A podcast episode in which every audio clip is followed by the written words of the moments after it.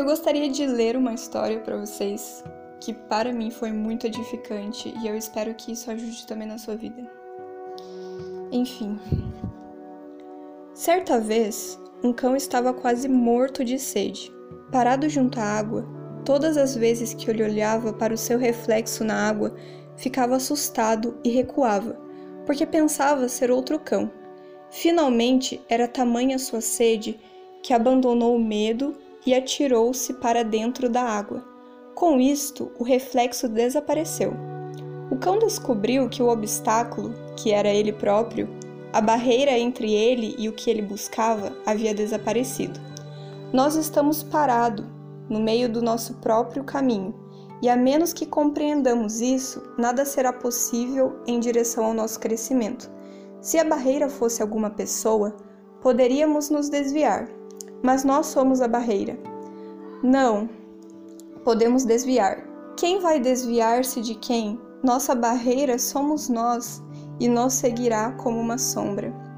Esse é o ponto onde nós estamos, junto da água, parados em frente à água, quase mortos de sede. Mas alguma coisa nos impede, porque nós não estamos saltando para dentro. Alguma coisa nos segura. O que é? É uma espécie de medo, porque a margem ela é conhecida, é familiar, e pular no rio é ir em direção ao desconhecido. O medo sempre diz: agarre-se àquilo que é familiar, ao que é conhecido.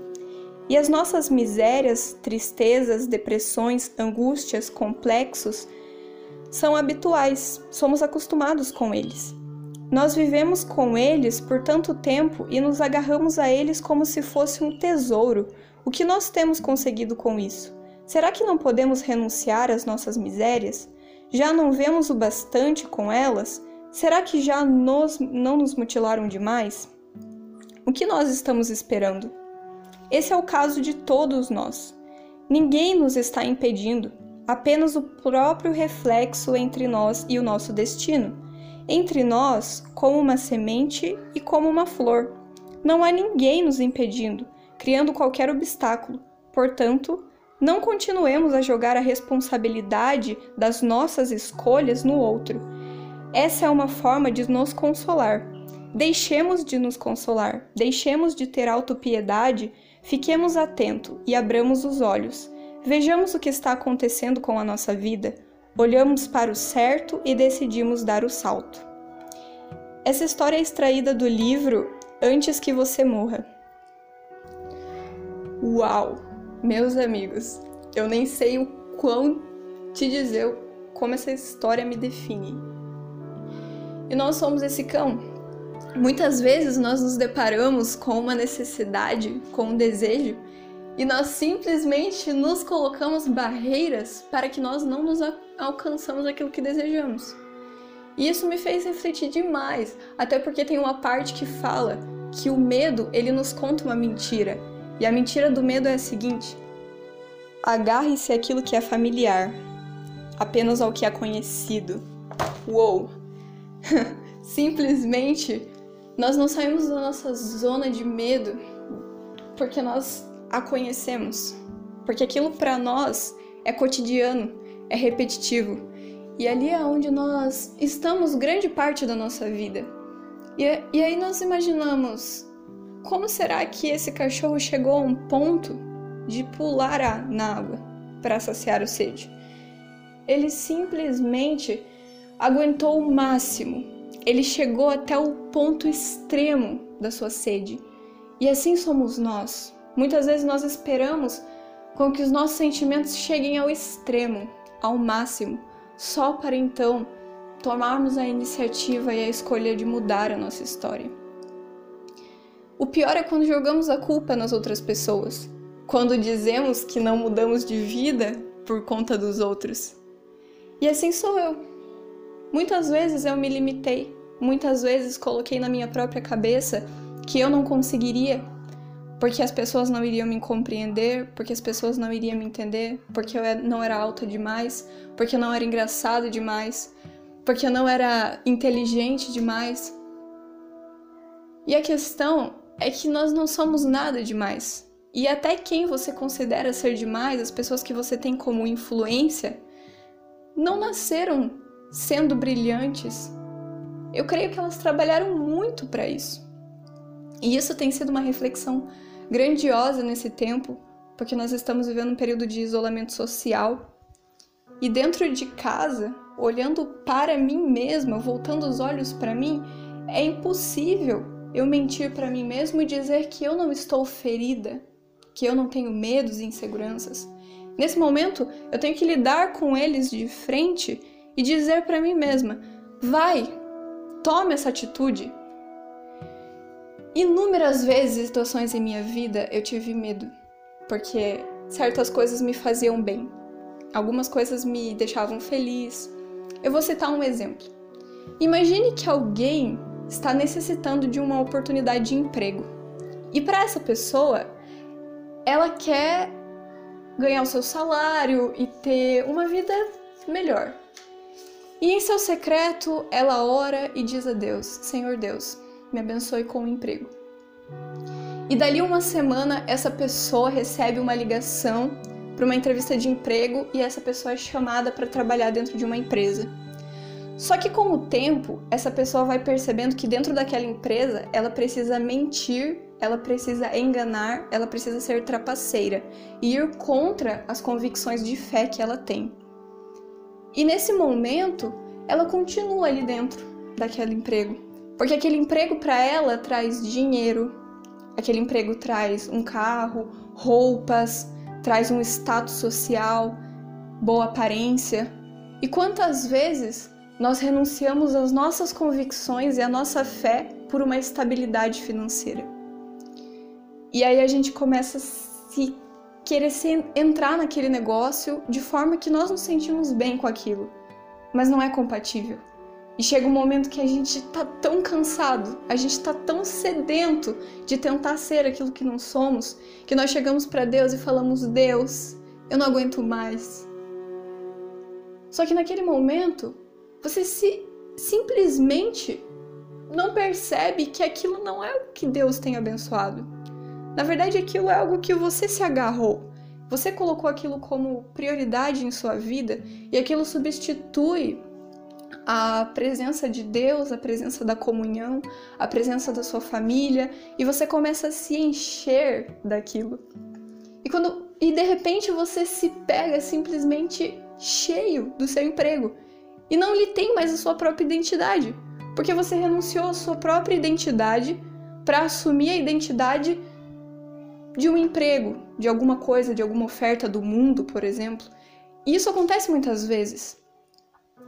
E quando nós simplesmente temos um encontro com Deus Ele nos fala assim, cara, filho, abra mão dessa coisa. Abre mão dessa situação. Abre mão desse negócio que você trabalhou por tanto tempo. Mas abre mão disso e confia. Nossa, nesse momento nós somos quebrantados. E ali nós, nós pensamos: isso não faz sentido nenhum. Trabalhei tanto para isso, eu orei, eu queria, eu queria isso, eu desejei com todo o meu coração.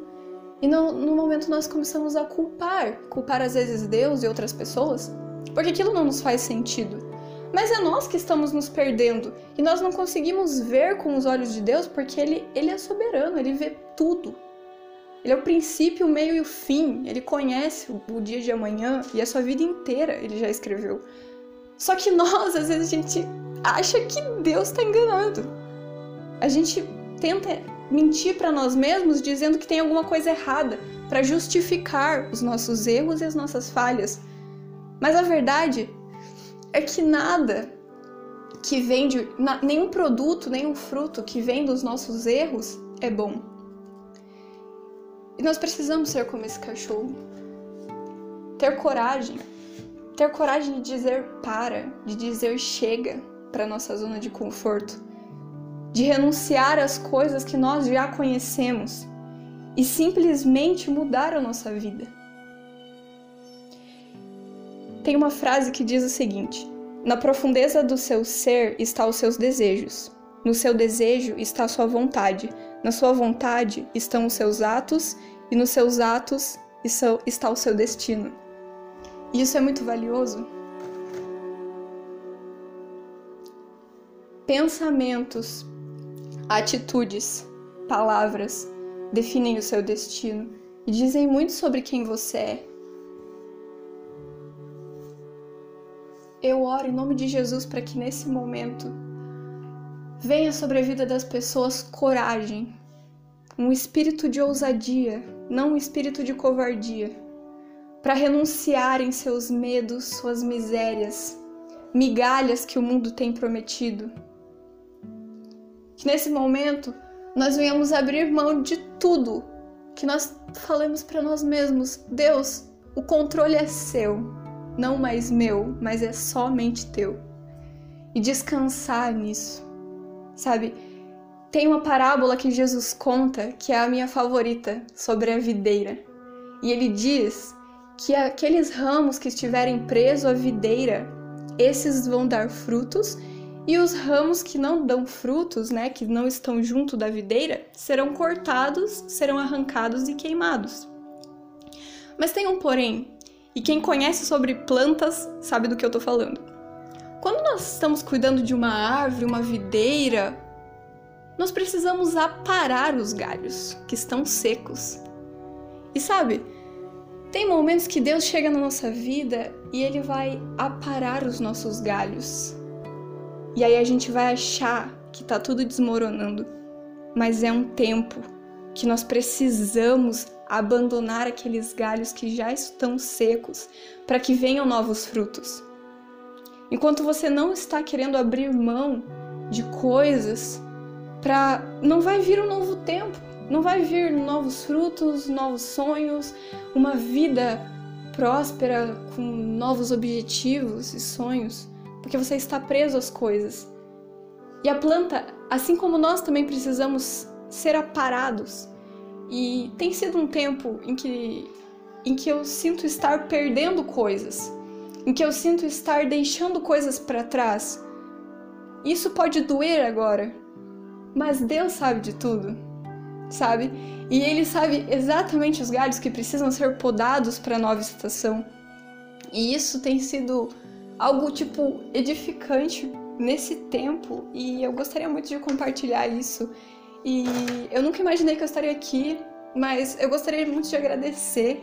Agradecer tudo. Tipo, agradecer o quão Jesus é maravilhoso e o quanto ele faz coisas maravilhosas quando nós acreditamos. E que nós possamos confiar. E que nós possamos ser como esse cachorro que resolveu tirar a insegurança e o medo e saltou na água para matar sua sede. E que nós possamos matar a nossa sede com a água da vida, que é Cristo para que nós nunca mais venhamos a sentir sede novamente. Então confie, espere e acalme seu coração. Leia bons livros e busque ajuda. Ouça podcasts. Falou!